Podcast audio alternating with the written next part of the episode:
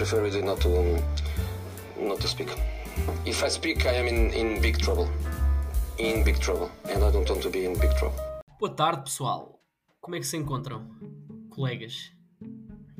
Bem, Encontramos-nos bem.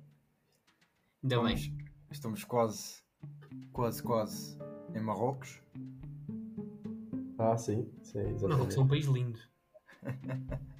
Mas não, não vamos a Marrocos. Hum, tivemos campeonato este fim de semana, mais uma ronda insignificante, porque hum, o Porto perdeu. Supostamente houve um grande escândalo, mas ninguém quis saber, porque o Porto vai ser campeão na mesma e o Sporting vai ficar em segundo na mesma e o Benfica vai ficar em terceiro na mesma e Sim, tudo o Braga vai ficar em quarto na mesma e por aí fora só na luta pela manutenção que calhar pode haver aí algumas alterações, mas de resto já ninguém quer muito saber sobre o que é que os três grandes fazem no campeonato. Hum, O que, é que, o que é que vocês Sim. acharam? Era só, era só referir, o Campeonato Português já está decidido, era só referir que o Porto perdeu a invencibilidade, foram, foi uma- foram muitos jogos sem, sem, sem perder, mas, mas o Braga, por mérito, retirou isso ao Porto. Exato. Eu acho que o único, o único ponto eh, a retirar é que o Porto já não vai ser invencível, mesmo no final, tal como o Sporting o ano passado perdeu a invencibilidade, mesmo no final. Por isso, parece que fazem o mais difícil e depois, quando já está meio decidido, eh, em ambos os casos já estava decidido, eh, perdem, perdem o título de invencíveis. Sim, mas recebe o que é mais importante, que é o troféu, não é? Claro. Por isso. Claro. Ainda por cima, neste, ca- em Portugal, o troféu não muda se fosse invencível ou não, não é como na Premier que, que a coroa que, que, é- que muda a cor de uma parte do Exatamente. troféu que muda para dourado. Sim, pequeno trivia, vocês lembram-se da última vez que houve, essa, houve, houve esse- essa invencibilidade na Premier League? Cabral, sabes? Foi o, eu acho que foi o Arsene Wenger, não foi? Os Invencíveis de 2004, aí está, primeiro ponto. Ora, aí está. Mas, assim, mudando rapidamente de tema, porque já não, pronto, não interessa. Um título que é muito importante para o futebol português foi no 25 de Abril, no grande 25 de Abril. Um dia muito especial para todos nós, não só para os portugueses, mas agora também para os benfiquistas, porque, pronto, é um título europeu, não é sénior, não é uma Liga dos Campeões, não é uma Liga Europa, mas é uma Youth League, o que é muito importante para o Benfica, porque representa, não, não, não quer dizer que tens a melhor formação, mas é Sim, é perto um, disso. um título importante. Acaba com a maldição, não é? Eh, porque, Sim, mais ou menos, não é? Sim, apesar de não ser sénior, o Benfica parecia que a maldição também estava na formação. Três finais da Youth League perdidas, ehm, com gerações teoricamente melhores que esta, Também acho. Individual, individualmente também achei que as outras equipas eram melhores que esta. principalmente a última, que também foi com o Salzburgo e eles perderam. Onde o Benfica tinha o João Félix, o Ruben Dias, o Jetson, Florentino, Diogo Gonçalves, todos jogadores que passaram pela equipa principal, o Jota também. Quer dizer, equipa- não, não sei se era a última. Foi a última. Eu acho que foi a última. Espera, qual é que foi a do Real Madrid? Não. Porque antes. Ah, não, nós eh, tivemos a do Real Madrid, entretanto, depois foi. Só que eu esqueci sempre dessa, que é. Antes Mas houve uma, houve uma com, com a geração do Guedes, do Gonçalo Guedes. Foi 2000, e- acho que foi a primeira, depois perdemos essa com o Salzburgo e acho que entretanto. Não sei se foi entretanto, se foi antes. da- Não sei. Ah, sim, depois houve uma que o Henrique Araújo já tinha jogado. Que tinha o Aurélio Buta também. Foi isso. Foi isso, foi isso, acho que foi isso. Mas não sei quando é que foi, Sim. mas pronto. Sim, Essa não de sei. 2017 estavas a referir, de facto, individualmente era. Pá, e interessa mais porque era contra o Salzburgo também. E agora o resultado foi completamente diferente. No final Félix. 6-0, pronto, é um bocado pesado. Uma final. O Benfica jogou muito bem. O que é que João? Félix pediu, o João Félix pediu no Twitter para, para se vingarem e o, o irmão mais novo eh, disse que, que eles iam tratar disso e, e que vingança, né? 6-0, bater o recorde de mais golos numa final da, da Youth League. Eh, pá, eu vi o jogo, eu acho que não. Eu esperava mais do Salzburgo, mas não houve, nem sequer houve discussão no jogo. O Benfica é muito superior em tudo. O Benfica jogou muito bem. Até fora de campo, pela representação que havia nos adeptos. Sim, os adeptos também. em casa.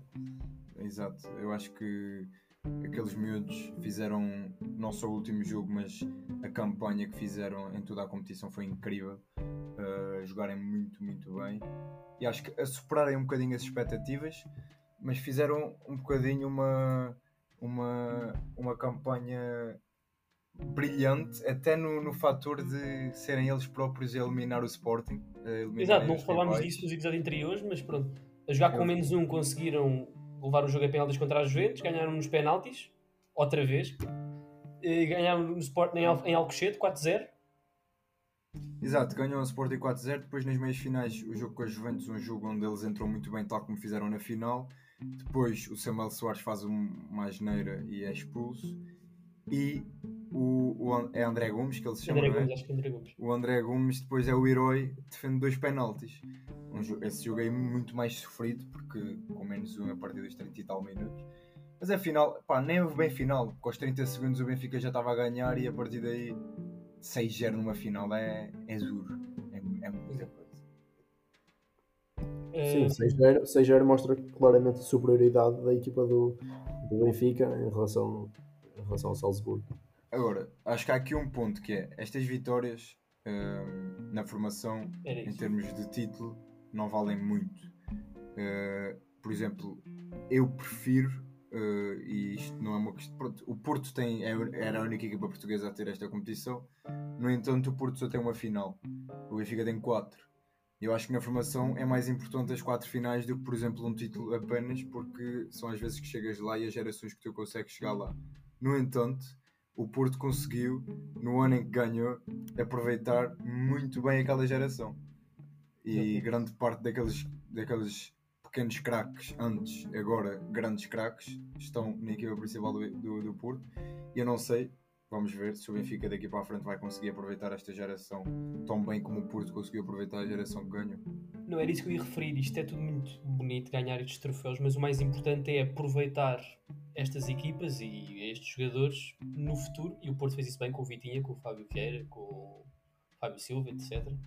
Um, e o Benfica precisa, pá, depois desta época, se calhar mais ainda, de enaltecer e voltar às origens que era o Benfica.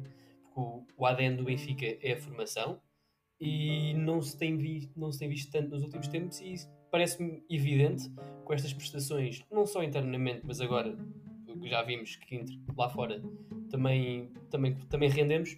t- temos jogadores com qualidade no Seixal e o Benfica deve apostar nos jogadores que tem cá dentro em vez de, de gastar 6 milhões ou 3 milhões em jogadores que não, não são provados do estrangeiro e que não, não sabemos que é que valem E, e ainda as, equipas, as equipas portuguesas têm que apostar na formação porque só assim é que conseguem também sobreviver, não só naquilo que os jogadores lá dentro de campo, mas os jogadores da formação são os mais baratos que tu consegues, consegues arranjar e depois no- e já tivemos vários casos, principalmente no Porto e no Benfica nos últimos anos, o Sporting nem tanto, eh, mas como tivemos o caso do João Félix, do Ruben Dias, do, do próprio Fábio Silva, de alguns jogadores que, que dão muitos milhões e que não custaram assim tantos milhões. Eh, por isso eu acho que a aposta tem que ser é isso, a visão tem que ser cada vez mais interna e às vezes as finais infelizmente não são suficientes porque são estas vitórias que vêm na capa- nas capas de jornais e às vezes é preciso os miúdos ganharem um bocadinho eh, um bocadinho de popularidade para, para o clube perceber que, que eles têm qualidade para, para jogarem na equipa principal. Vamos ficar aqui no Benfica porque surgiram notícias hoje muito interessantes. Notícias que temos evitado, até porque não tinham sido confirmadas, se bem que nós suspeitávamos que existiam. Que é a confirmação de proposta do Benfica, não sei qual é que é as palavras exatas ou qual é que é qual é que é o estado das negociações, mas é a confirmação basicamente que o que o Roger Schmidt está em negociações com o Benfica ou que vem para o Benfica a partir da próxima época. O que é que vocês acham do, do alemão no, no, no Benfica? Bruno. Eu, eu não estou muito por dentro do trabalho do, do Roger Smith, para ser sincero. A Liga Holandesa não é uma, uma, uma liga que eu, que eu acompanho muito. Eh, claramente estou muito mais por dentro, por exemplo, de um Ajax do que propriamente do PSV, devido à, à Liga dos Campeões, a, a jogos da Liga dos Campeões, que, é- que é onde, onde temos a possibilidade de assistir a essas, a essas equipas. Eh, pelo, que pelo que ouvi falar, eh, é um bom treinador. O Benfica, neste momento, está com, com, com algumas. eh, tem em algumas dificuldades quanto a treinador já nos últimos, nos últimos anos. E, e, acho que, e acho que pode ser aqui uma, uma, uma, opção, uma opção para manter, diria eu. Que é um jogador jovem, também, é um jogador, não um treinador, um treinador jovem, e, uh, e, que, e, espero eu que fique, que fique durante muitos anos, porque a estabilidade acho que é importante. E, uh, e ele também, se eu não me engano, teve quantos anos no PSV? Teve dois anos. Foi dois, pensava que tinha sido três. Sim, mas, mas ele sai não é, não é porque o PSG, que o PSV não, não, não o queira, mais porque o Benfica precisa neste momento de, de, de um treinador, se calhar a nível de, de, de Liga dos Campeões, pá, um treinador que se calhar comece já a lutar por títulos e acho, e acho que ele é, é uma boa solução. Eu, eu para ser sincero, lá está, não estou muito por dentro do trabalho dele, sei que ele tem feito uh, uma boa campanha no PSV, teve, teve um jogo na pré-época que se não me engano deu 4 ao Ajax. Ganhou, ganhou agora a final da taça. Acho que o Supertaça ganhou facilmente ao Ajax. Sim, e ganhou, e ganhou agora a taça, ganhou a, taça, a taça, contra o Ajax por 2-1. Sim, no campeonato também, também está em segundo, penso eu. Sim, portanto, sim. portanto é, um, é um treinador, pelo menos o que tem feito com o PSV uh, eh, tem, sido, tem sido bom e, e, pode ser que dê continuidade a isso no, no Benfica. Sim eu acho. pá, é assim. É um treinador. Para já, eu acho que existe logo aqui um fator que deixa um bocadinho os benfiquistas de pé atrás, que é o facto de não ser português. E os treinadores portugueses. O historial, não é? O historial dele não é assim mais. Sim, ele não é um treinador propriamente que, com muitos títulos, não é? Uh, mas é um treinador com bons trabalhos, por onde passou, no Bayern Leverkusen e no PSV. Uh, eh, mas, eh, pronto, muita gente diz que os treinadores estrangeiros às vezes têm dificuldades em Portugal porque não conhecem a Liga Portuguesa, que é uma liga muito distinta, vá. Que as suas. É um bocadinho especial a nossa Pela liga. Pela cultura, não é? Pela cultura. Exato, nós somos. Os, o futebol português é um bocadinho especial. E é difícil às vezes a adaptação. Uh, mas em termos de qualidade, eu acho que qualidade não lhe falta, não é? O treinador que vem da escola alemã, uh, por isso, pronto, como vocês sabem, para mim já é um ponto a favor. Uh, pá, se ele, se ele é, para mim, eu acho que ele tem os, as ideias certas para, para um clube como o Benfica.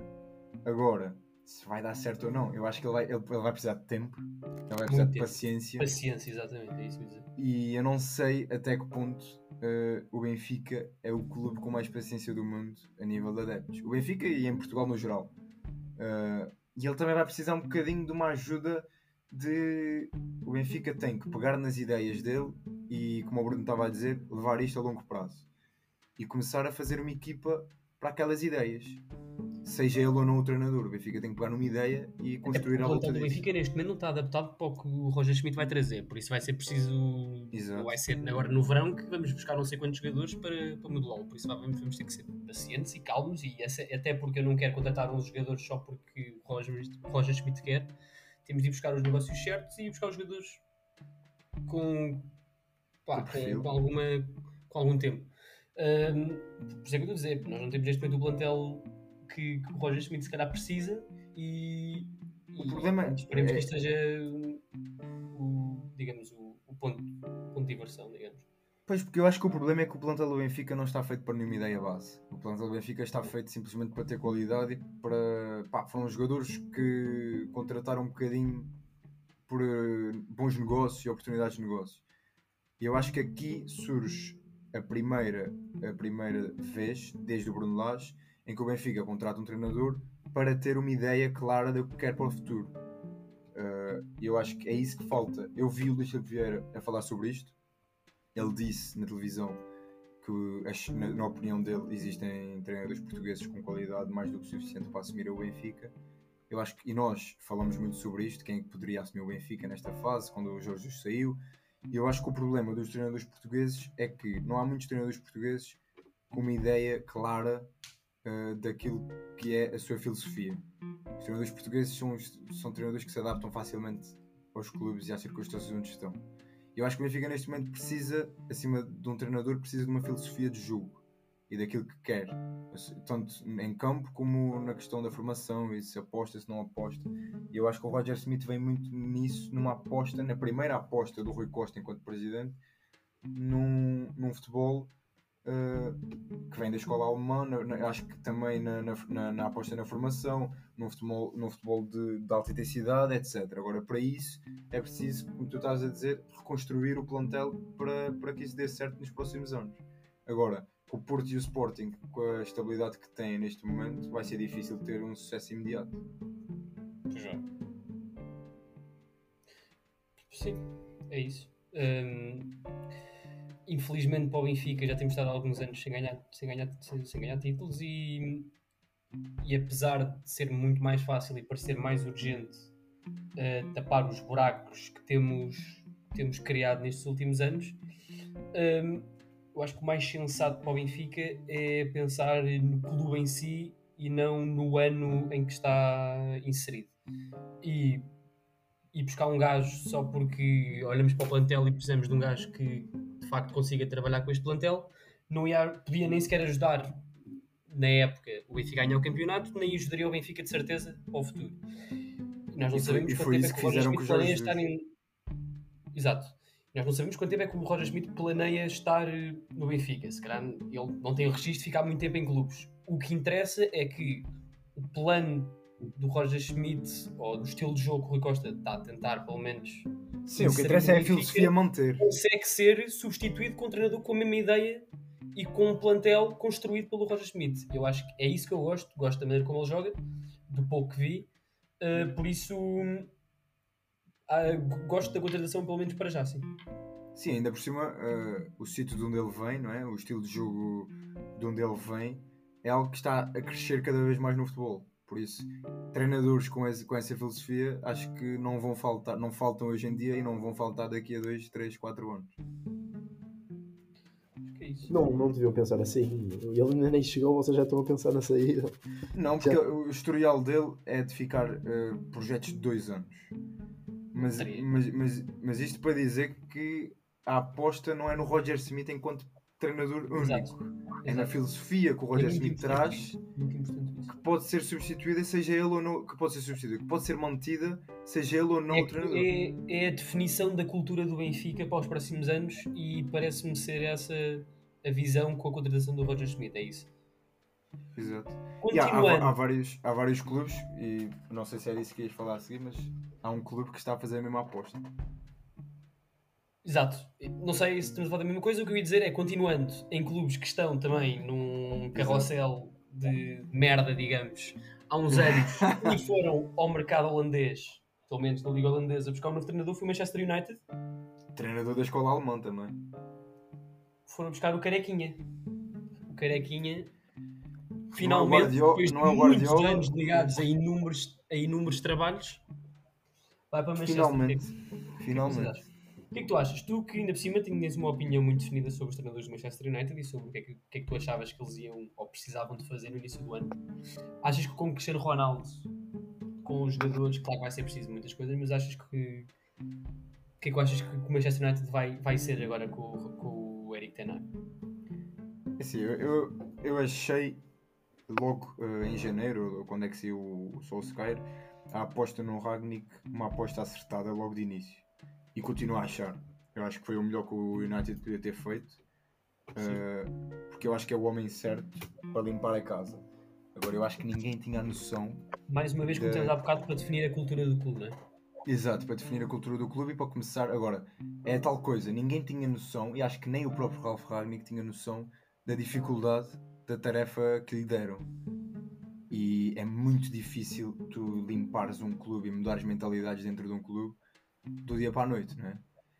E eu acho que o Ragnick está a fazer o, seu, o seu trabalho de pesquisa não é? nestes primeiros seis meses e isto agora vai começar com o Tenag. Eu acho que o Tenag é o treinador certo.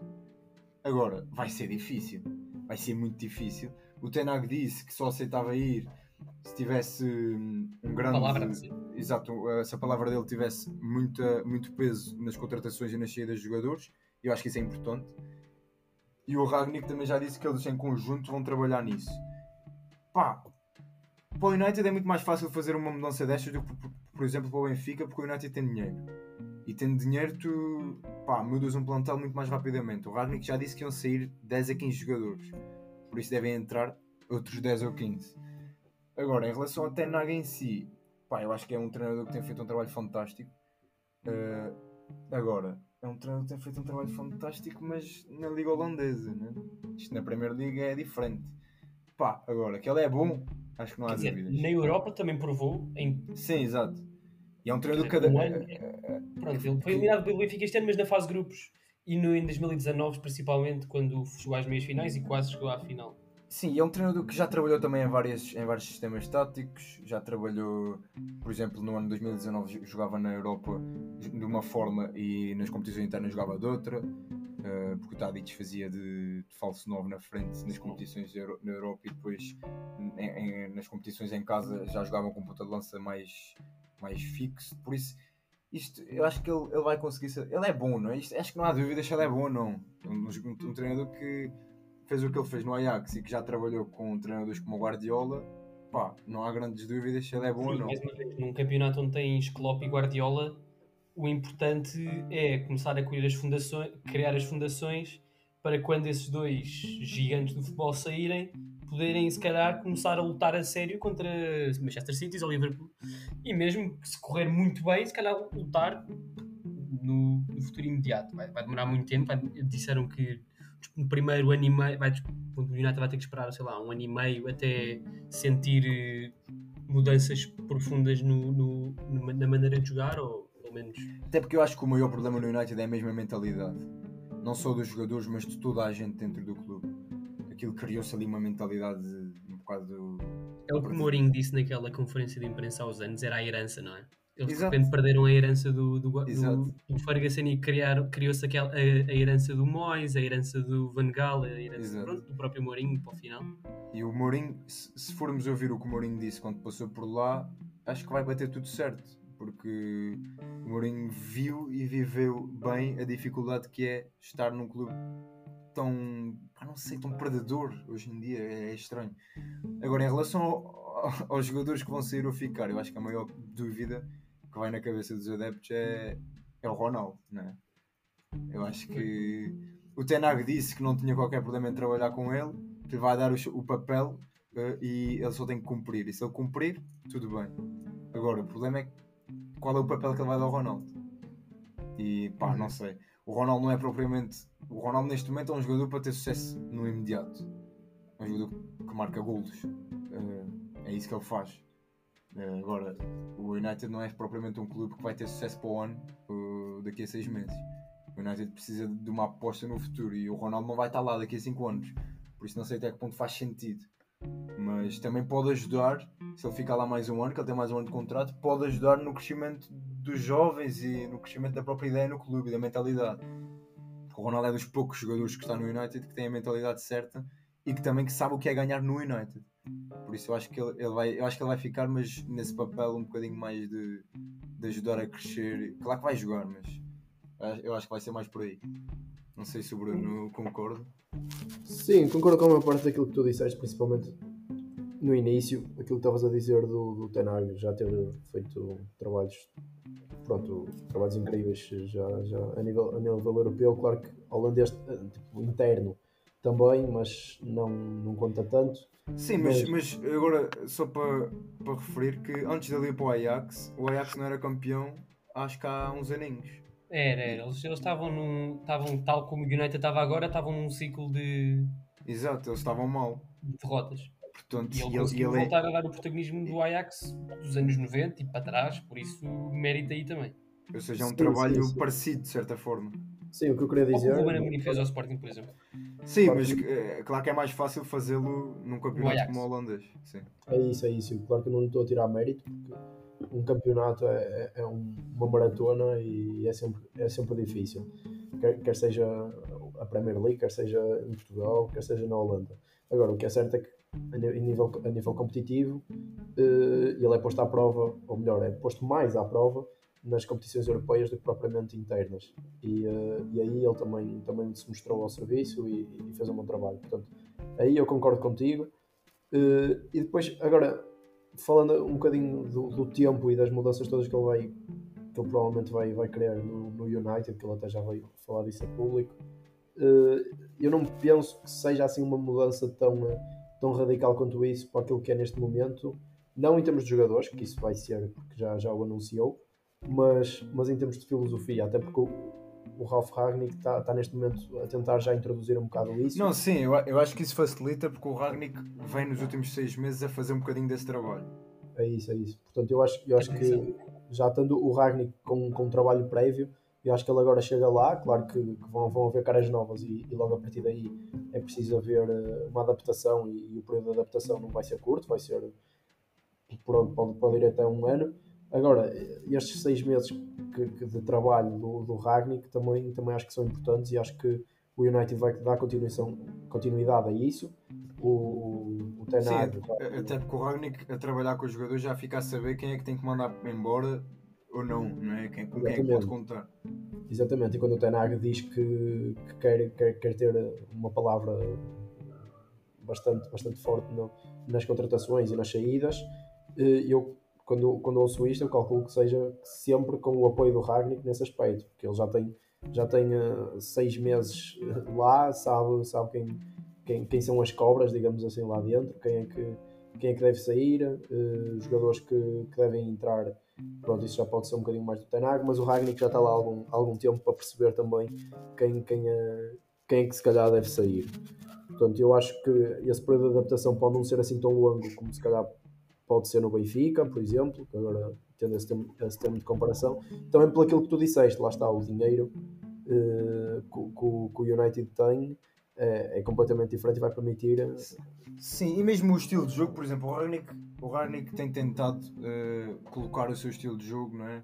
De, de, pressão alta e de alta intensidade no, no United. Tem tido muitas dificuldades, mas assim, já há seis meses a tentar incutir o estilo de jogo, o Tenag já vem com o trabalho um bocadinho facilitado. Enquanto que, por exemplo, no Benfica, o Roger Smith vai tentar que o Benfica seja uma equipa de pressão no meio campo adversário, quando o Benfica andou meia época a jogar com a linha defensiva muito mais baixa, em bloco baixo, assim em contra-ataque, ou seja, é quase o oposto. Sim, é isso, é, lá está, por isso é que eu estava a dizer que o período de adaptação vai ser mais curto. Ou até tentou sair, é, tentou pressionar, mas quase sempre mal. Exato. Por isso, Exato. E o, o, o Benfica uh, não era uma equipa pressionante, nem era uma equipa, era uma equipa com. tinha um bocadinho de pressão ali no meio. Estava lá. E o, o Ragnick, eu disse uma vez numa entrevista que isto é como está grávido ou não está grávido. Tu ou estás grávido ou não estás grávido. Por isso a tua equipa, tu ou fazes pressão ou não fazes, não fazes meia pressão. Isto, pois. Isto depois dá, dá, dá o que deu no Benfica. Dá merda. Continua, Bruno. Estavas aí tão. Final. Não, não quero. Um, um dos objetivos a curto prazo do United é chegar à Liga dos Campeões, não é? Que é para onde nós vamos agora a seguir. Sim, a curto prazo que já vai passar para a próxima época porque este ano já não. Epá, matematicamente ainda é possível, mas é praticamente impossível. Sim, estou a dizer assim, deixa-me fazer a minha ponte. Posso fazer a minha ponte? Vai, vai, força, força, força. Não, ontem tivemos um grande jogo entre a primeira e a meia final. Tivemos no Etihad Manchester City 4, Real Madrid 3. O Bruno estava a fluir muito bem com a sua coisa, nós travámos, por isso vamos deixar o Bruno começar. O que é que achaste do. do não sei se viste tudo, ou se viste, pelo menos a grande maioria. Do, do City. Vi, vi, vi a grande maioria, não tive ainda a hipótese de, de acabar de ver, de ver o jogo, mas, mas sim, é, é sempre bom, muitos gols na Champions, é o que se quer. Um, um bom jogo de futebol, opá, dizer aqui que estou apaixonado pela forma do, do, do City jogar. É, é, realmente incrível a simplicidade que eles imprimem no jogo e que, e que essa, essa simplicidade, por outro lado, é tão complexa ao, ao ponto do, do, Real Madrid não conseguir uh, se debater de igual para igual. Eu diria que o City foi completamente superior. O Real teve uma resposta uh, boa dentro daquilo que, foram, daquilo que foi o jogo, uh, mantendo a eliminatória em aberto eu acho que o City teve mais do que oportunidades para, para, para fazer golos e, e, para arrumar até com a eliminatória nesta, nesta, primeira, nesta primeira mão. Mas sim, o Real também com a experiência, lá está, já falamos disso, o peso, o peso da camisola e tudo mais, um Benzema na frente. Uh, há, sempre, há sempre agora a possibilidade daqui, de haver aqui um, um twist e, e, o Real conseguir, uh, conseguir a passagem. Uh, mas lá está, eu identifico muito mais com a forma de jogar do City. Acho que acho que é, é realmente bonito, acho que é, que é isso o futebol. E, eh, e eu defendo que se o City jogar na segunda volta, como jogou nesta, nesta, primeira, nesta primeira mão, eu acho sem dúvidas que o City tem todas as condições para, para, ganhar, para ganhar, não digo só empatar, mas para ganhar outra vez e, e quem sabe depois na final poder, poder em princípio jogam, eles não jogam de outra maneira, não é? Sim, sim, eu quando digo isto, é eu surpreendi-me um bocado quando vi o City em, eh, em Madrid eh, com o Atlético a não fazer um jogo igual ao que fez da primeira, da, na, primeira, na primeira mão. Percebes? É, ter a ver mais do, com o Atlético do que com, com o City em si. Foi, estava no Simeone, o Simeone sabia que o que, que, que, queria fazer no segundo jogo, que era meter, meter o City nas cordas. Claro, um, e o Real. E eu, o Real sim, mas eu estava a dizer, eu acho que o City. Chuba. Era, chuba, continua. Sim, não, ia dizer, e o Real Madrid vai tentar fazer o mesmo com o Atlético, vai tentar encostar o City às cordas. E eu, eu acho que o City, aquilo que deve fazer, porque é aquilo que são fortes, é tentar encostar outra vez o Real atrás e não, e não se defender do resultado, porque isso já, já correu mal várias vezes. E uh, por acaso, esta época ainda não, com o Atlético acabou por, por até correr bem, mas foi um sufoco. E acho que, acho que o City é sempre está sempre muito mais confortável com bola, portanto acho que deviam voltar a tentar assumir o jogo.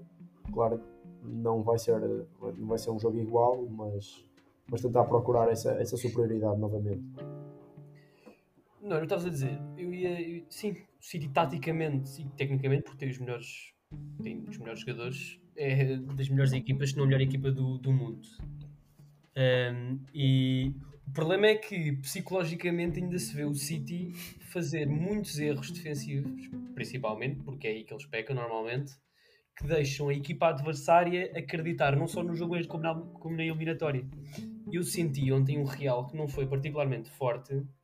Um, o resultado ser 4-3, ainda por cima como tem sido eliminatórias do Real, que é sempre na segunda mão, em, em Madrid a acreditar no final, um, eu sinto que o Real Madrid tem tudo para passar esta eliminatória e não devia, porque o City foi muito mais forte do que o Real e simplesmente deu oportunidade ao, ao Real Madrid marcar 3 golos em. Não, não, foram assim tantas oportunidades que o Real Madrid eh, criou, por isso um, é isto que o City às vezes tem feito de vez em quando e, e pronto. Cabral, queres concluir aí o nosso eu acho que é isso que estás a dizer. Tipo, o, Real não faz um jogo brilhante, mas faz um jogo extremamente competente. Uh, e eu acho que a grande diferença entre as duas equipas, como diz o, o Abel Ferreira, tu, tu sabes. Disseste Abel Ferreira? Sim, sim. Não, isso foi muito bom, mas eh, foi do nada, foi do nada. Não estava à espera. Não, mas eu vou chegar lá, porque é que eu falei do Abel Ferreira. O Abel Ferreira na final da. da Libertadores? da Libertadores, sim, desculpa. O Abel Ferreira na final da Libertadores disse que quando, quando foi com o Flamengo que ele sabia que a equipa adversária era melhor tecnicamente do que a equipa dele.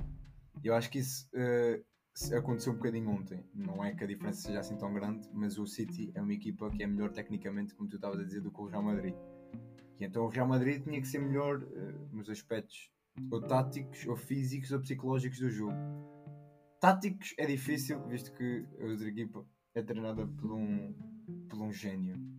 Mas eu acho que o Real Madrid foi muito superior ao City nos aspectos mentais. O Real Madrid teve várias vezes, teve sempre a perder não é, no jogo, teve várias vezes a perder por diferença de 2 e nunca se deixou ir abaixo. E o Manchester City teve várias vezes a ganhar por diferença de 2 e nunca conseguiu ter controle do jogo. Eu acho que o City, e isso vê-se nas reações do Guardiola, ele nunca nem o Guardiola nem a equipa se sentiram confortáveis no jogo. Eles nunca sentiram que o jogo estava ganho, nem que estava acabado. Porque o Real Madrid nunca deixou isso acontecer. O Real Madrid nunca deixou o City ficar confortável. Eu acho que isso aí é o mérito para os jogadores e para a experiência e para o símbolo, não é? Também conta do Real Madrid que leva a eliminatória totalmente em aberto para, para casa. E eu acho que precisamente pela equipa do City ser tão, às vezes, tão ingênua e tão fraca mentalmente, por isso eu acho que as coisas podem não correr muito bem em Espanha. Até porque que... o Real Madrid não vai fazer tantos erros como fez aqui. O Militão faz um jogo fraco. O Corroça a jogar a 6 pareceu-me um bocado desorientado. Acho que o Casemiro é mais importante naquela equipa do que parece. Um, e, e depois Benzema e Vinícius no Bernabéu eles gostam daquele estádio, por isso Vamos ver se a equipa do City vai vacilar outra vez. Pronto, eu achava que o City, depois de, do, no, no início do jogo, eu achava que o City ia passear, não só no jogo, mas na eliminatória. E agora, pronto, tenho as minhas dúvidas. Tenho as minhas dúvidas. Na segunda mão, hoje estamos a gravar isto antes do jogo, não é? Temos o Liverpool contra o Underdog. Segunda mão, não. Primeira mão, segundo jogo.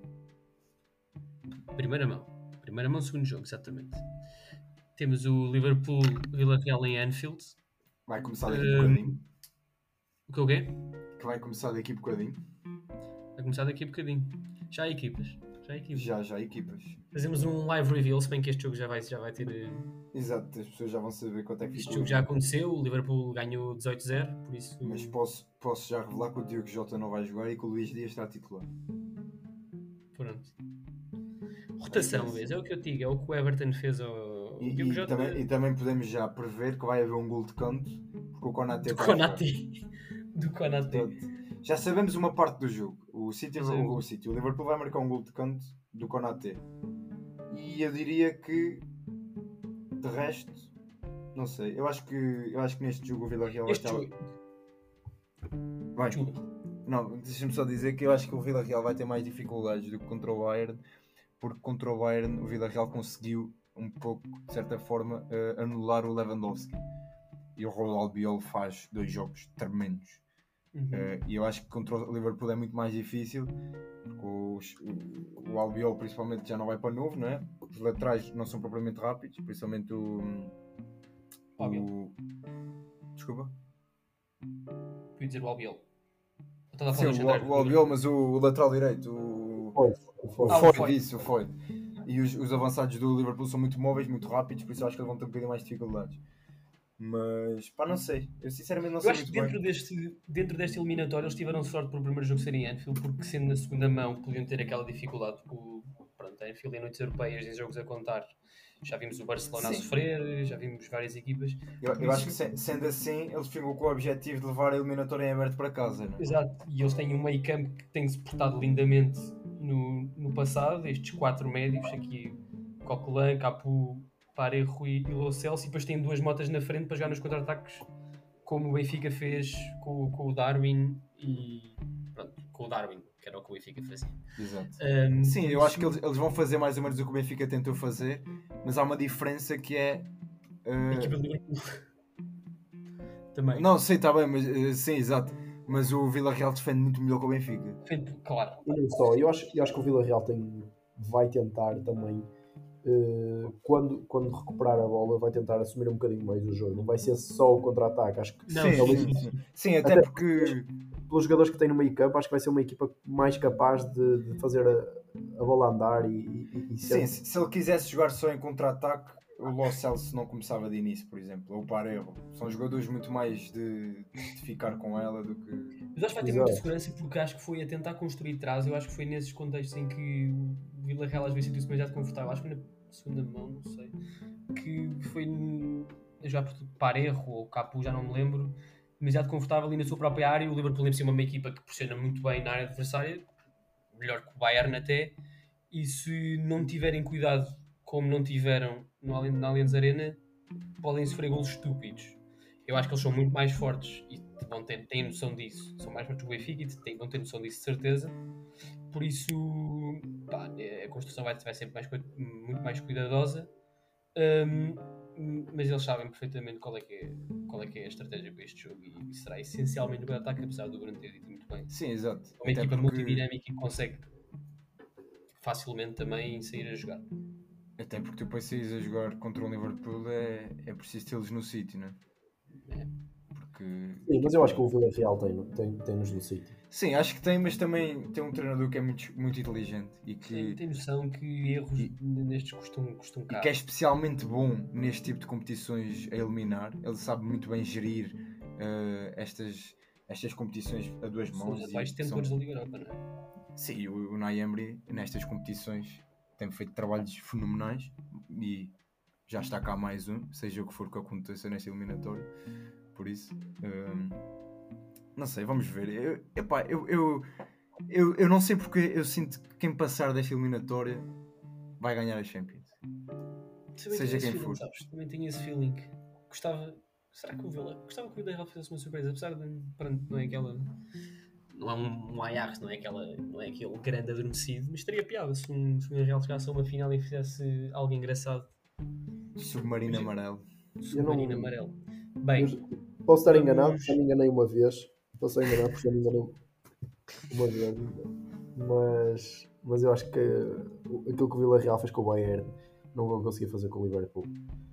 Aquilo, que- um bocado aquilo que o Cabral estava a dizer. O Liverpool é uma equipa muito mais eh, agressiva e vertical. E Eh, também há um fator que eu acho que é fundamental em relação ao, em comparação com o Bayern, que é o Liverpool tem um treinador que é um dos melhores do mundo e que tem muita experiência nisto. O treinador do Bayern, por muita qualidade que tenha, ainda vai no início. Sim, sim, sim, ele claro. Vai literalmente um. Sim, é- Exato. era isso. Acho que, acho que o Vila Real não vai passar aqui uma, uma boa fase em Anfield. Vai ser um jogo muito difícil para eles, mas claro que podem sempre trazer surpresas como já trouxeram e, eh, e muito mérito para eles. Mas, mas também realçar o facto que não tem Gerardo Moreno, uma das peças fundamentais da equipa. E ainda por cima vão começar a perder um zero com gol de canto do Konaté, também é chato. Sim, Eles, lá está. Acho eles, que, eles- acho que eles o já estão a perder. Eles antes do jogo já sabem que estão a perder. O Liverpool, pela, pela experiência que tem, também não vai, não vai deixar. Não vai deixar o Vila Real fazer aquilo que se calhar fez ao Bayern. O Liverpool vai ser um- uma equipa, se calhar, Se bem bem que mais deixou o. Anthony Gordon. Muito espaço o Anthony Gordon para ir nas costas do Alexander Arnold. Se o Villarreal for inteligente, vai explorar aquele lado direito que é bastante frágil. A questão, a questão é que Cabral esse jogo, dizer. esse Cabral jogo quanto, é, quanto dizer. é que ficou esse Penaltis jogo? por assinalar vai acontecer neste jogo, que eu sei muito bem o que é que aconteceu em Anfield Road no último domingo, ou o que foi. Mas eu não vou falar sobre isso. Eu não vou falar sobre isso. Eu acho que vamos passar para a nossa primeira rubrica. É que vocês Deixa- acham? eu posso só dizer, acho que se nota que o nosso, a gente já disse isto, mas só para contextualizar Não dissemos porque eu acho que foi cortado. o nosso colega é completamente doente pelo Everton e tem não, um sou ódio. doente pelo Benfica, gosto do Everton. Sim, mas tem um ódio de morte ao Liverpool, Não tenho parecido ódio ao morte, ódio. tenho desgosto moderadamente. Não é moderado. Menos não é quando o Everton moderado. joga contra o Liverpool, aí não gosto mesmo. Sim, é como aqueles doentes que dizem que a doença está tá controlada. Não está nada, não tá nada moderado. Isto está Não, completamente não, isso é descontrolado. mentira. Isso é mentira porque ódio é uma palavra feia, ódio é algo que não deve existir no mundo e eu não sou a favor desse sentimento neste mundo que eu estou a tentar construir para pronto, o futuro. Não é? Ah, Vamos lá? já, saímos, já saímos um bocado de tema, vamos para a nossa primeira rubrica que vai ter o mesmo, mesmo esquema que teve outra vez, não é? Exato, Vamos lá.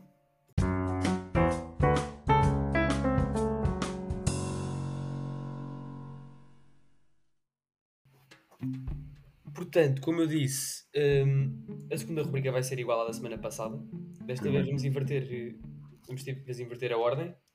Vou ser eu a escolher a liga, vai ser o Bruno, não é? A escolher a- o setor do campo e o, e o Cabral vai escolher a posição dentro do setor. Por isso, se- para 5 horas, passar já para a liga. Escolhi umas da- das, top, da top 4, vá, porque aqui ainda está Eu assim contigo lá. estava com medo. Eu estava com medo que escolhesse tipo Liga Escocesa ou Liga. Não, não, não. Vou manter. Para já no início, vamos manter isto minimamente fácil. Eu vou com uma das ligas que ainda tem a luta pelo título em andamento, que é a Liga Série A, Liga Italiana. Uh, ok. És tu, Bruno?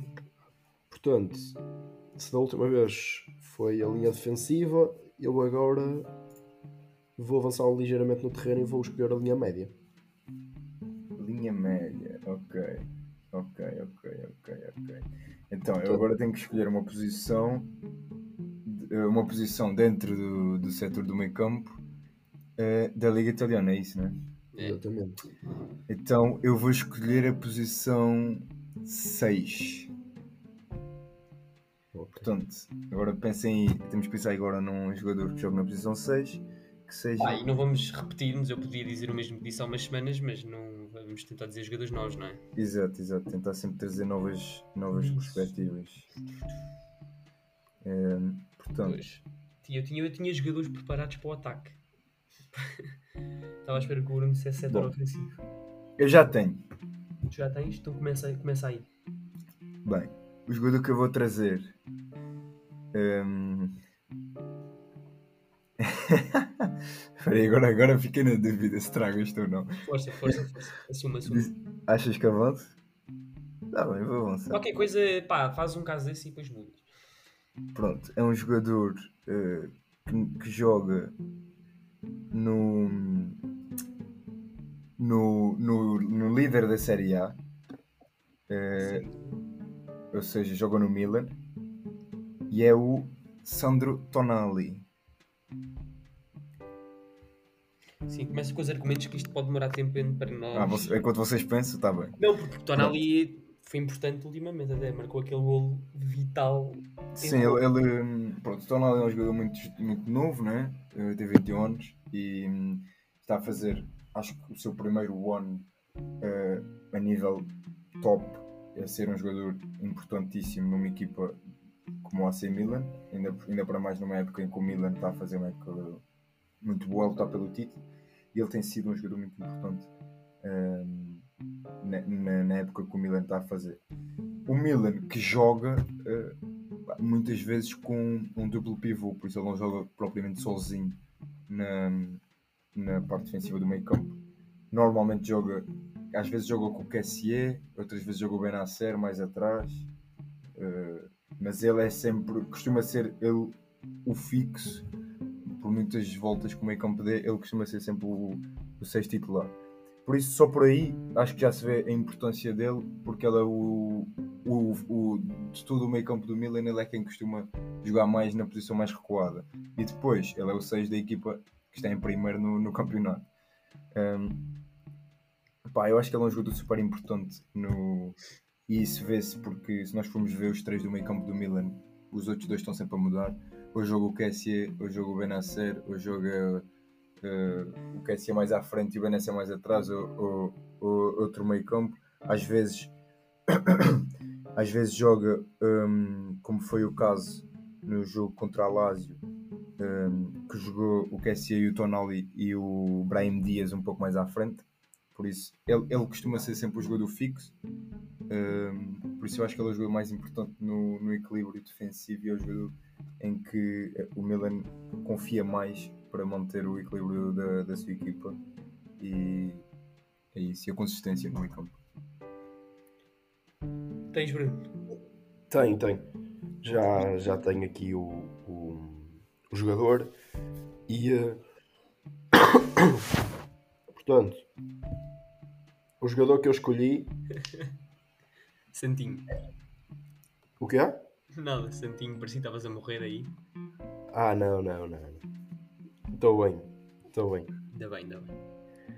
Portanto, o jogador que eu escolhi foi então Lucas Leiva.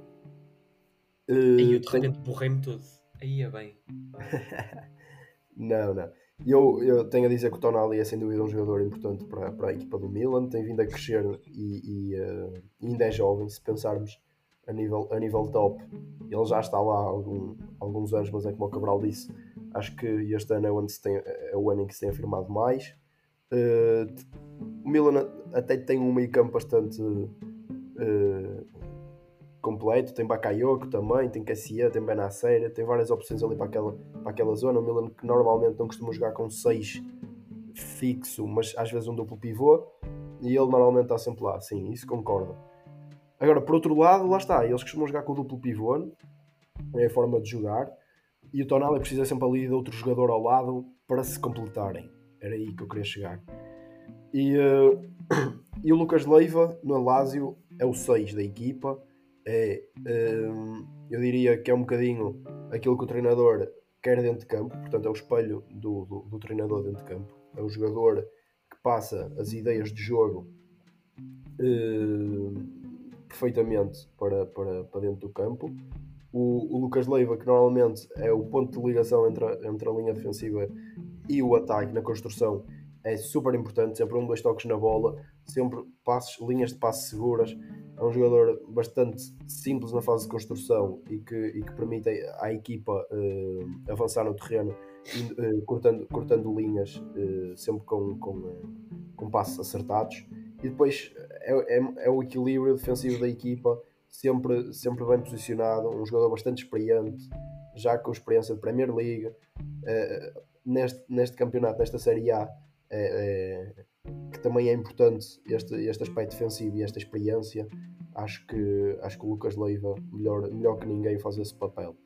Portanto, eu, eu trago aqui o Lucas Leiva, um, um jogador bastante completo, não só ofensivamente como, como defensivamente, até diria mais. Portanto, Como defensivamente e defensivamente. não, eu disse ofensivamente Ah, primeiro. eu percebi defensivamente e Não, não, defensivamente. não. Eu disse ofensivamente, se bem que penso que, que defensivamente é- também, também é bastante importante e, eh, e, e daí eu ter, ter, ter trazido este jogador e a importância que ele tem para, para a sua equipa. Deixa-me só, antes do Leite dizer o dele, eu contrapor um pouco eh, a escolha do Lucas Leiva. Sim, matem-se um ao outro e deixem, Por- deixem não, porque eu acho que exatamente como o Tonali está na primeira ép- está na época de afirmação né, no Milan, eu acho que o Lucas Leiva está a fazer já está em processo descendente, eh, não só pela sua idade, mas também ele esta época eh, tem sido dos últimos anos das épocas em que ele tem começado a falhar alguns jogos. Ele este ano tem menos jogos do que o habitual. Em- quer dizer, tem menos jogos. Ele tem, ele tem jogado nos jogos todos. Ele tem os 30 e tal jogos da época, mas acho que só tem 19 ou 20 titular. Uh, tem uma média de minutos por jogo de 50 minutos por jogo. Uh, a maioria dos jogos que ele começa não consegue acabar. Uh, também um pouco por causa de debilidades físicas. Por isso, eu acho que ele é um jogador muito importante, principalmente por aquilo que o Bruno disse de ser uma extensão do treinador dentro de campo, mas que, ao contrário do Tonali, que está num processo oposto de início de carreira e processo ascendente, acho que o Lucas Leiva já está um bocadinho em, em decadência, principalmente no aspecto físico. Era só isso que eu queria assinalar. É normal, o jogador já não é novo, tem 35 anos, mas o que, eu- o que nós neste momento estamos a falar é de jogadores no, no presente, é de, é de, de jogador, de como eles estão e o que eles fazem para a sua equipa neste momento e não em projeções para o futuro. Daí eu tenho trazido um jogador experiente, que é sempre importante para as equipas, do que propriamente um jogador que ainda tem muita margem de progressão e ainda não está no seu pico. E o Lucas Leiva também não, não está, já o teve, mas, mas continua a ser um jogador incrível. E, e Sim, pronto. não, ele, ele é um jogador incrível. Eu acho que ele já não traz tanto dentro de campo a Lásio como já trouxe noutros tempos, tanto que não é, não é o titular indiscutível. É sim. É sim. Não é, não é um titular. Para um jogador que tem 19 jogos a titular, não me parece que seja um titular indiscutível. Podes ir ver os últimos jogos do, do, da Lazio, os últimos 10 jogos da Lazio, ele foi sempre. Ele estou a falar sempre falar da época toda, ele tem 19 jogos de titular. pronto. acho, Bem, acho que continua a ser um titular. É um, é um titular regular, é um titular regular. Se fosse no FM, era um titular regular. Dava-lhe o papel de titular regular. pronto. De Lucas para Lucas, eu vou com um jogador que está também com os mesmos objetivos que a Lazio, no meio de um clube, um clube que está nos mesmos objetivos que a Lazio, e se calhar está até devido às expectativas, está melhor, que, a- diria, que é o Fiorentina, e eu vou com o Lucas Torreira, que é jogador pequenino. uruguai, jogadores que eu gosto mais. Hum, está a jogar numa Fiorentina com, que está agora a ressurgir depois de épocas irrelevantes. Tem um, um novo treinador, um treinador super atrativo com um futebol super atrativo. E o Lucas Terreira tem sido muito importante. É um jogador por empréstimo, por isso ele para o ano não sei se estará outra vez em Itália.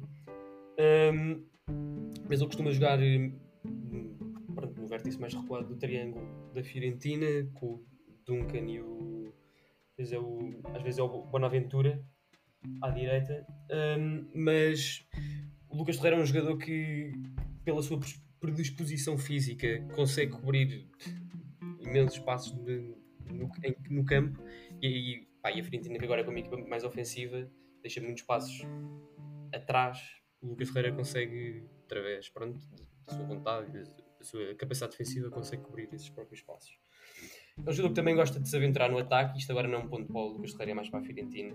E às vezes é preciso o Alfred Duncan também conseguir equilibrar a equipa. E eles, por isso que eles têm dos, dos três do meio campo, há sempre um que é o mais ofensivo, que será, como eu disse, o Bonaventura também, ou o Saponara, se não me engano.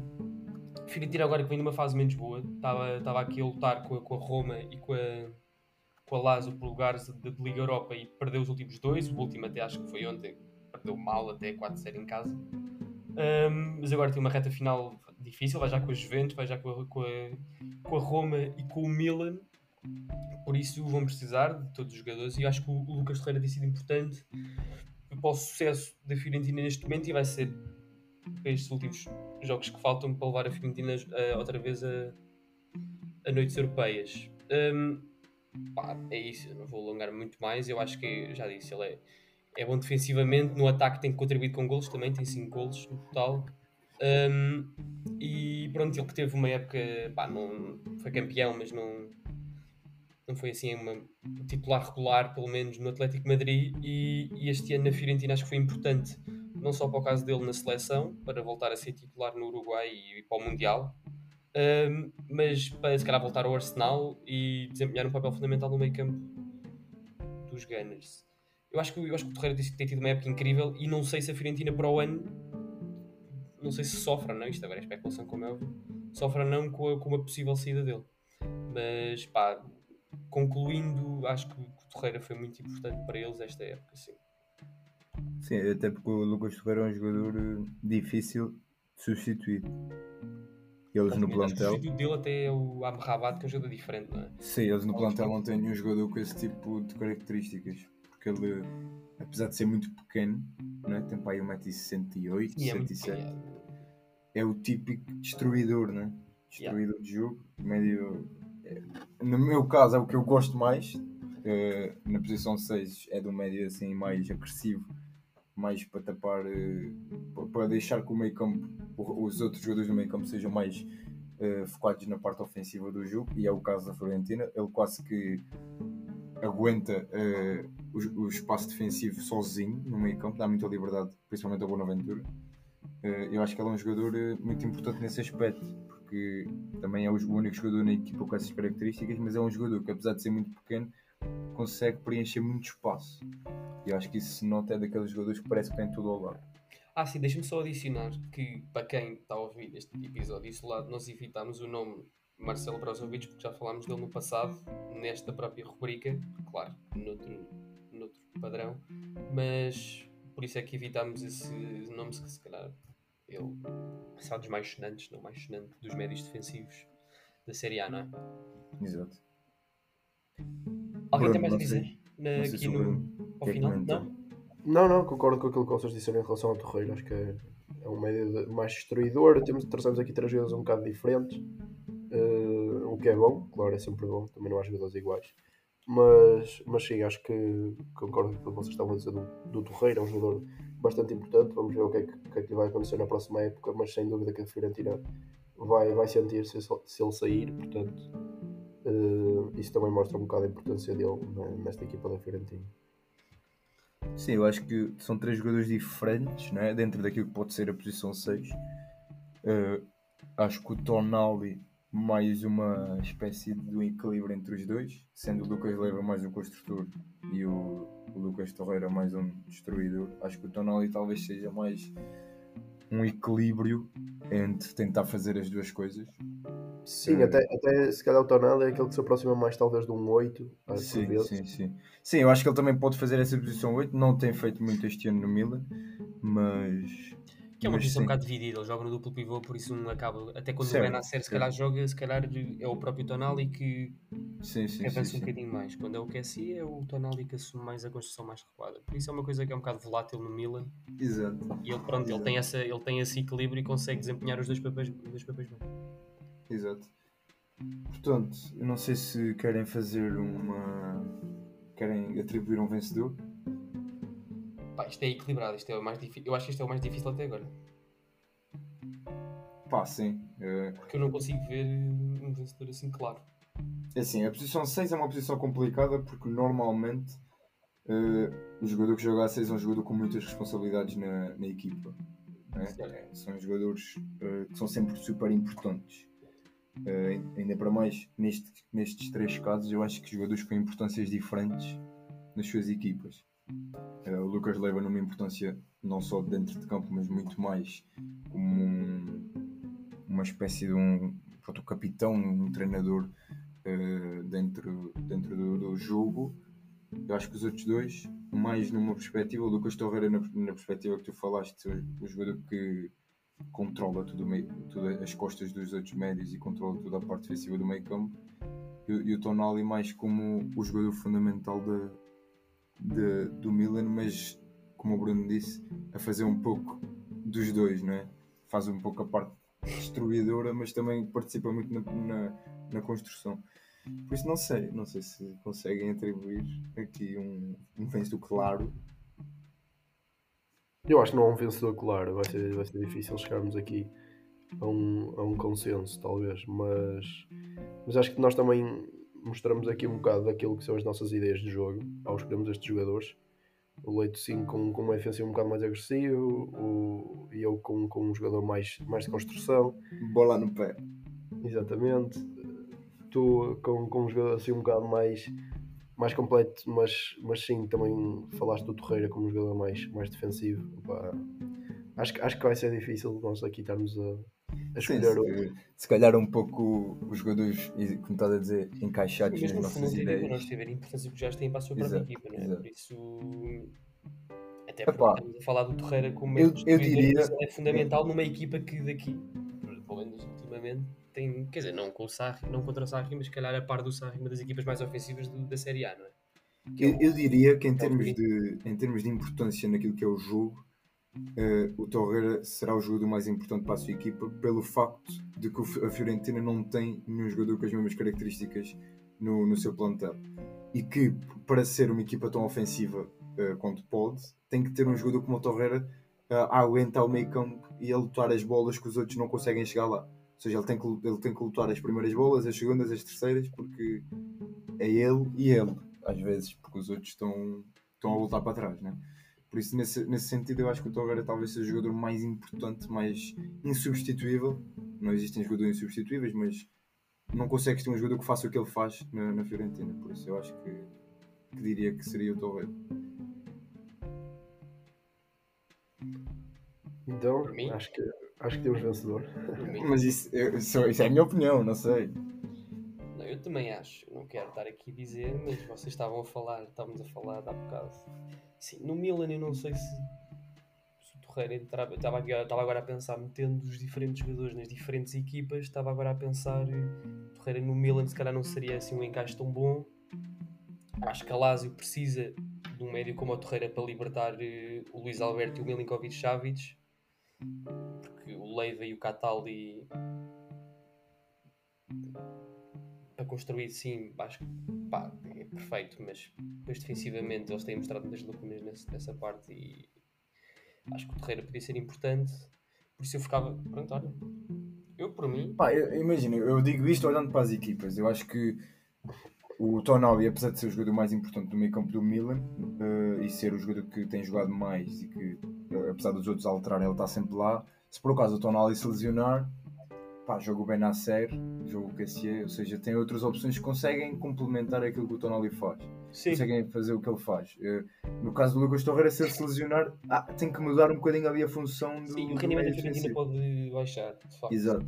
E no caso do Lucas Leiva, apesar de ser um jogador muito importante, não só com aquilo que dá ao jogo, mas também na parte eh, mental e da sua experiência, por ser um jogador da Lazio, a Lazio não tem tido uma época particularmente forte. sim, Daí- a época não, não está propriamente boa, mas tu tens também o Cataldi, que tem muitos jogos esta época e, tem, e como eu disse, eh, a titularidade tem sido quase dividida entre os dois. Agora, mais, mais recentemente, o Lucas a ganhar outra vez a posição, mas o Cataldi jogou muito eh, esta época e é um jogador que dá as, as, tem mais ou menos as mesmas características do que o Lucas Leiva. Por isso, eu acho que olhando para as equipas, o jogador mais fundamental seria o, o Torreira. Isto é pelo Brozovic. Em cima a olhar por mim. Perdeu esta, perdeu aquela para ganhar esta. Pela Série A. Bem, Consigo, consigo concordar com os elementos, com, com os argumentos que vocês deram, portanto, consigo aceitar isso. Acho que, mas acho que você, que agora também podem, os nossos ouvintes também podem depois decidir e, e dar a sua opinião, porque, porque nós, Bruno, Bruno, diz só onde é que eles podem dar a sua opinião. não. não, não, fico, fico- fico por aqui. Ok, pronto. Fico Não, aqui. podiam, ir ao Twitter, Podem ir ao Twitter, podem ir ao Instagram. estás a ver? Principalmente o Twitter. O Instagram está um pouco morto. Sim, sim, sim. Eh, mas Bem. pronto, acho que é isto. Bem, vamos agora passar à nossa segunda rubrica, né? Exatamente, vamos lá. Vamos Para lá. mostrar um bocadinho de sabedoria. O que é que nos trouxeste?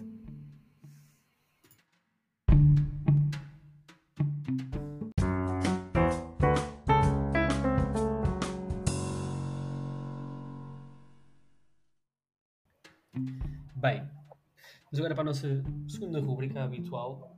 O tema de hoje, não sei porquê, apeteceu-me.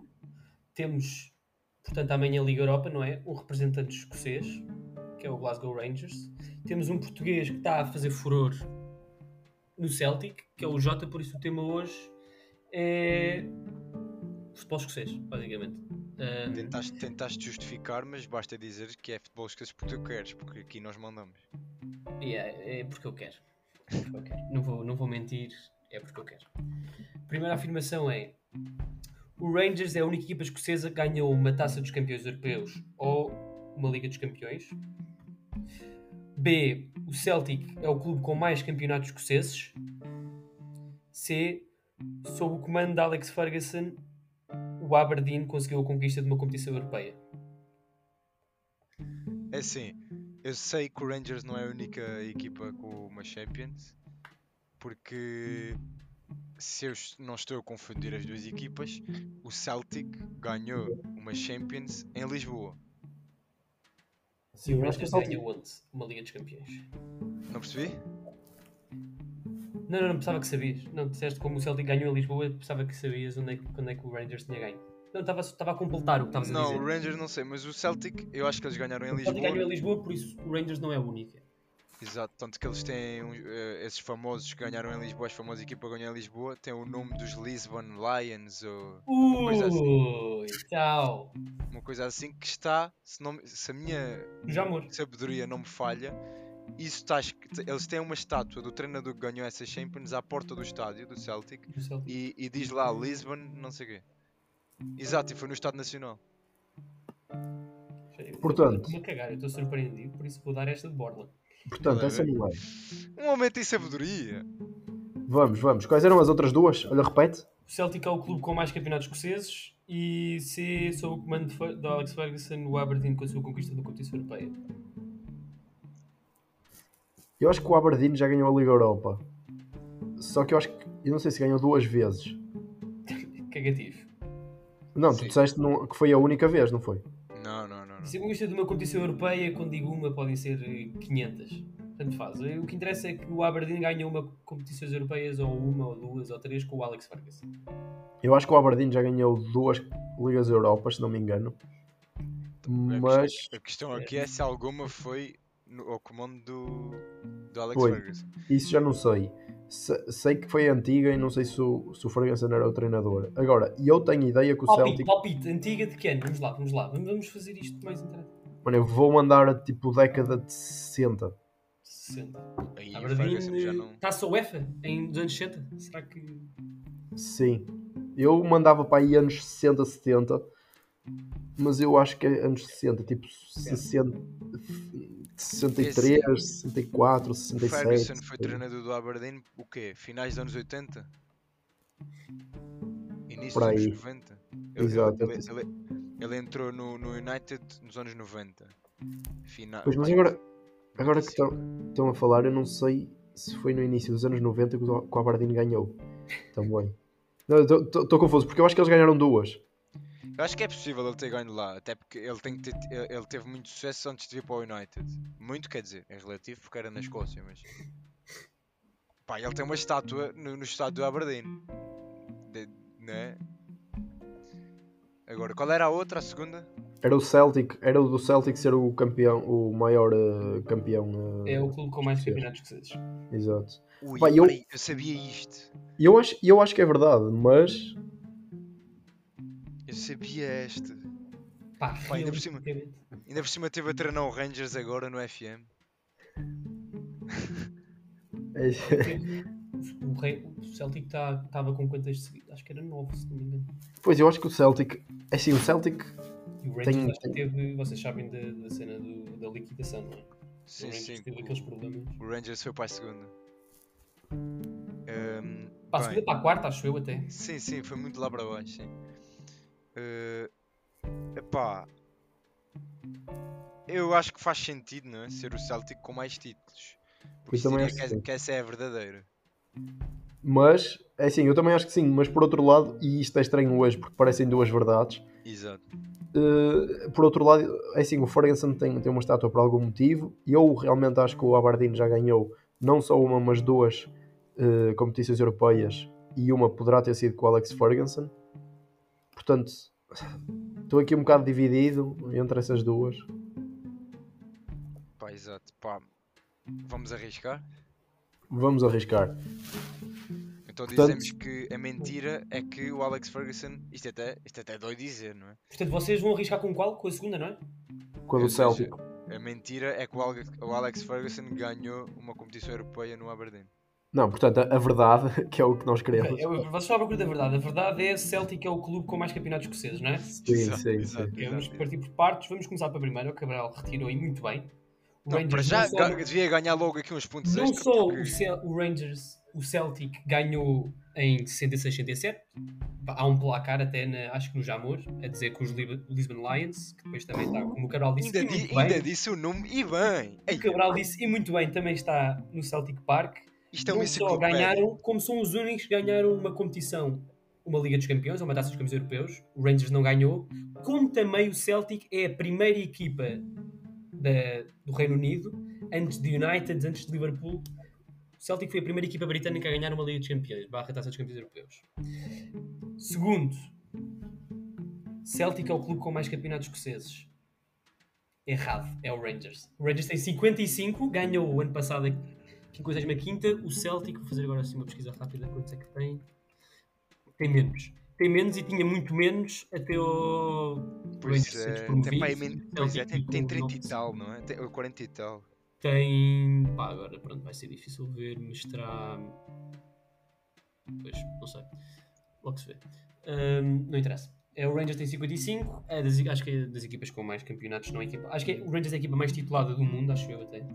E a C, sob o comando de Alex Ferguson, o Aberdeen conseguiu conquistar uma competição europeia, está certo, ganhou em 83 uma taça das taças e não uma taça UEFA. Ver. Muito Mas era essa a correta. Pois, é assim, fazia sentido Tem de porque, facto uma estátua. Acho que é por isso, não sei. pois, o Aberdeen ter uma estátua do Ferguson tinha que ser por algum motivo. Exato. Mas, Mas, eu gostei. Eu gostei porque eu pu- pude mostrar a enciclopédia viva que está aqui à vossa frente. Mas então, mas eu quero saber quantas, quantas eh, taças internacionais ou europeias é que tem o, o Aberdeen? Epá, tecnicamente tem duas porque ganhou em 83 a taça das taças e depois ganhou a Supercopa Europeia em 83. Ah, ok, foi em 83. Ok, pensava que tinha sido mais cedo. Quero, quero ver para ver quantos é que precisa para chegar ao. ao, ao Rangers, não é? Tem 51. Este ano será provavelmente a 52 segunda, por isso. Luta. Passam duas equipas que têm dominado. Eh, os- exato, o Celtic tem grandes 51. é. E este ano o Rangers pode tentar adicionar uma taça europeia. Acho que tem. Não sei se tem uma taça das taças, tem uma taça UEFA, mas pode adicionar uma Liga Europa. É a, Sim, minha, é a equipa que eu- é a menos favorita, como é óbvio, das quatro é a que terá menos reputação na Europa e na, na, no mídia para ganhar, mas eu espero que ganhe. Sim, também gostava. Hum. Também gostava. E pronto, pronto, acho que vocês quebraram assim uma série, vocês tinham várias vitórias seguidas, por isso, infelizmente, hoje. É verdade. Mas por outro lado compensou porque. Por outro lado, Nós éramos eh, Nós éramos o. Porto e tu hoje foste o Braga, basicamente. Espelhou magia. Isso. Mas jogamos muito bem. Pá, e. É isso. Eu, eu gostei. Querem. O que é que vocês querem? Quem quer acabar isto? Que eu não, não, não sei como é que vou acabar isto. É o Bruno. Eu acho que o Bruno está inspirado. Como queres acabar? Acaba aí. Estás Eu- vontade, olha, criatividade, originalidade, faz o que tu quiseres. Eu não, eu não, não estou inspirado. Eu quero. Nós passamos, quero- passamos tu testemunho assim e tu faz-nos esta desfeita. Não estou, mas eu não estou, não estou inspirado. Acho que foi, foi um episódio. Então, para não estás inspirado, então dá só assim a mensagem final. Dá... É isso, acho que foi, acho que foi um bom episódio. Eu hoje não vai haver cantadeira, não há, não há nada. O Porto perdeu. Eh, o City ganhou, mas não é azul por todo o lado. Segunda-feira foi um bocadinho vermelho, portanto. Está aqui um misto de Um emoções, bocadinho, não um é só. bocadinho. Sim, como quem diz, claro. Mas- eu estou aí a ver uma suéte vermelha muito engraçada. Né? Quase Eu- eu- olha, eu vou, eu vou quase acabar isto com uma. Eu vou acabar isto com uma. previsão Com uma previsão, força. Ui, é, Jordan. de que no futuro. no futuro Uma previsão, em princípio, é para o futuro, não é? irá sair um vídeo no nosso TikTok, já que vocês dizem que eu falo do TikTok todos os episódios, eu, não podia acabar este episódio sem Mais? falar do TikTok. Pera, Passem pera, no nosso só TikTok. enquadrar. Bruno diz, antes deste episódio, que Cabral fala demasiado sobre o TikTok. O Cabral espera o episódio todo para falar sobre o TikTok. Para só- Pensavas que eu não ia falar do Pois, TikTok? é que, é, é que, é que eu, eu já estava à espera que acabássemos o episódio, que era exatamente para ninguém tocar no TikTok. Opá, Tens vergonha, não é? não tenho, Mas- eu não tenho Não, vergonha, não, eu mas não tenho espera, vergonha. mas espera, isto para dizer que no futuro, não sei quando, não sei se é um futuro breve, se é daqui a muito tempo, irá sair um vídeo no nosso TikTok quando nós tivermos mais alcance do Bruno a fazer um. Ting- Pois é! Isto já está Esse vídeo- gravado. Esse vídeo vai ser lançado. Podemos, podemos lançá-lo quando for uma ocasião especial. Ora aí está, ora aí está. Não sei se será nos 10 mil seguidores, se pá, numa ocasião qualquer, isto vai sair e está aqui no episódio 11, acho que é o episódio 11, está aqui dito, já que o Bruno não queria que eu Tecnicamente será falasse. uma face reveal ou não? Exatamente, será a face reveal. De vocês os dois, eu não apareço no Exato, vídeo, eu, sou, exato. eu gravo só. Já que o Bruno não queria que eu falasse o TikTok, não só falo do TikTok, como acaba a dizer que tu vais estar no TikTok a fazer um afundão-se e isso- essa merda vai chegar a alguém na NBA. Vai, exato. O Bruno vai ser famoso e vai ser. Olha, atenção, eu digo aqui, Bruno, 2000 e... Isto aqui é 22, não, não dá. 2023, 2023, a classe de 2023, Bruno vai ser o primeiro escolhido e vai para o Chicago Bulls. Está aqui dito, está aqui dito. Os Bulls fazem tank agora para a próxima época, porque não vale a pena, não vamos ganhar. E escolhemos o Bruno com a primeira pick no overall. Vai Sim, ser até o próximo estão a, ouvir, estão a ouvir falar de um jogador europeu que pode vir aí, então a mulher fazer tank. Que é próximo Luca Doncic, ouvi bem. É uma mistura com Luca Doncic com Trey Young, ainda não se sabe. Pá, já estamos aqui a misturar tudo, já estamos aqui a misturar tudo. Bem, está tudo feito por esta. Até à Ah, próxima. Bruno, é assim que se encerra, pá.